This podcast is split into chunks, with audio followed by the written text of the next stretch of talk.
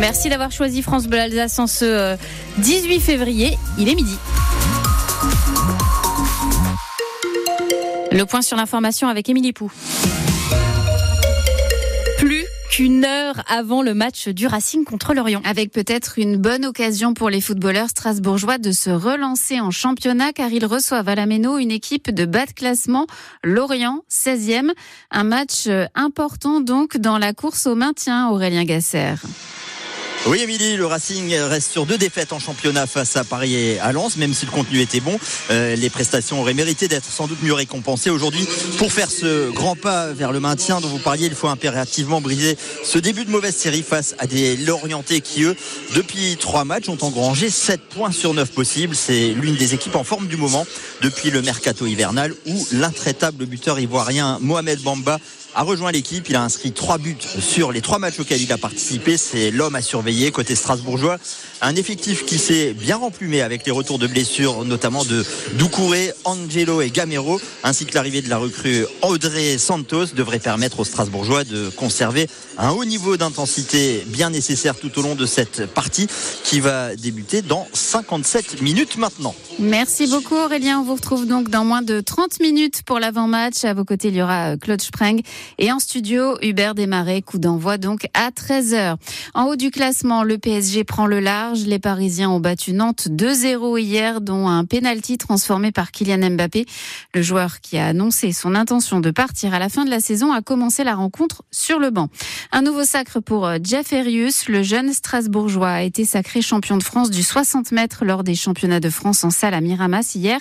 Il est qualifié pour les championnats du monde indoor qui auront lieu le mois prochain. À quelques mois des élections européennes, le Rassemblement national étoffe sa liste de candidats. Avec un Mulhousien, Fabrice Leggeri, ancien patron de Frontex, l'agence de l'Union européenne chargée du contrôle des frontières. Il annonce dans les colonnes du journal du dimanche qu'il figurera en troisième position de la liste de Jordan Bardella. Un ralliement important pour le RN, Laurine Benjebrea. Un ralliement qu'il justifie en dénonçant, je cite, un abandon général sur l'immigration. Dans une vidéo sur les réseaux sociaux, Fabrice Leggeri dresse son bilan à la tête de Frontex, lui qui a été nommé sur proposition de l'ancien Premier ministre socialiste Bernard Cazeneuve. Il se targue notamment d'avoir augmenté les expulsions et musclé les contrôles aux frontières. L'Énarque veut donc mettre cette expertise de 7 ans au service des Français, dit-il. Il accuse par la même occasion les ONG et la Commission européenne de l'avoir poussé à démissionner. Démission survenue il y a deux ans après une enquête disciplinaire de l'Office européen de lutte antifraude. Il était aussi régulièrement accusé par les associations de tolérer des refoulements illégaux de migrants. Quoi qu'il en soit, cette prise est un gros coup pour le RN, reconnaît un député de la majorité présidentielle. Car avec ce CV imposant, le Rassemblement national se renforce. Le parti avait jusqu'ici du mal à recruter des hauts fonctionnaires et des experts. Et pendant ce temps-là, la majorité, elle, n'a toujours pas officialisé de tête de liste. À Kiel, un millier de personnes ont manifesté hier contre l'extrême droite sur la place centrale de la ville, la place du marché.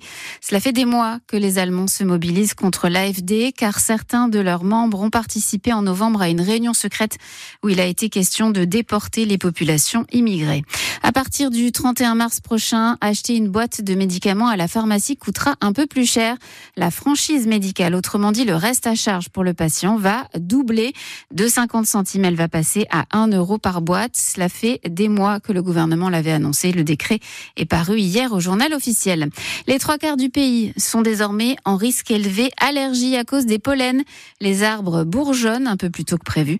Ces bourgeons inquiètent d'ailleurs les arboriculteurs alsaciens. Une information à retrouver sur francebleu.fr Alsace. C'est une façon de recréer du lien social dans les villages. Là où de nombreuses personnes âgées sont seules et ne parlent à personne parfois pendant plusieurs jours. À Limersheim, dans le Bas-Rhin, une association, le Foyer Club Saint-Denis, a eu l'idée d'ouvrir il y a six mois un petit café, le Bistrot des Bois, tous les samedis matins.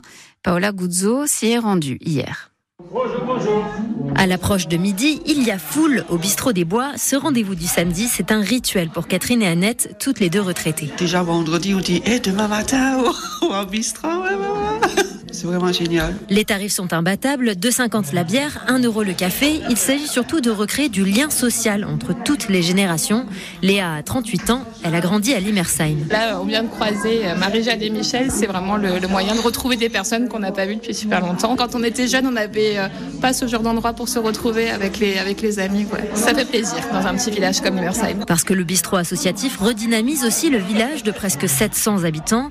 Dans les années 90, Christophe a vu ses commerces fermer les uns après les autres. Il y avait deux restaurants, il y avait un boucher, un charcutier, un boulanger. On avait tout à Limersheim. Et à un moment donné, il n'y avait plus rien. Six mois d'existence, 300 cotisations, le bistrot est déjà victime de son succès, selon Christiane, l'une des dix bénévoles qui le font tourner. On le voit bien, hein, ça correspond à un réel besoin. Et je pense que si ça avait été vu plus grand, il y aurait encore plus de monde. Et là, on est quand même obligé de se limiter au niveau des places. Mais c'est un, un, début et puis euh, ça a vraiment fait ses preuves. Et peut-être ça fait un peu effet boule de neige. Il y aura peut-être d'autres choses qui se mettront en place. Les habitants n'espèrent qu'une chose, que leur exemple inspire d'autres villages. L'association recherche d'ailleurs de nouveaux bénévoles.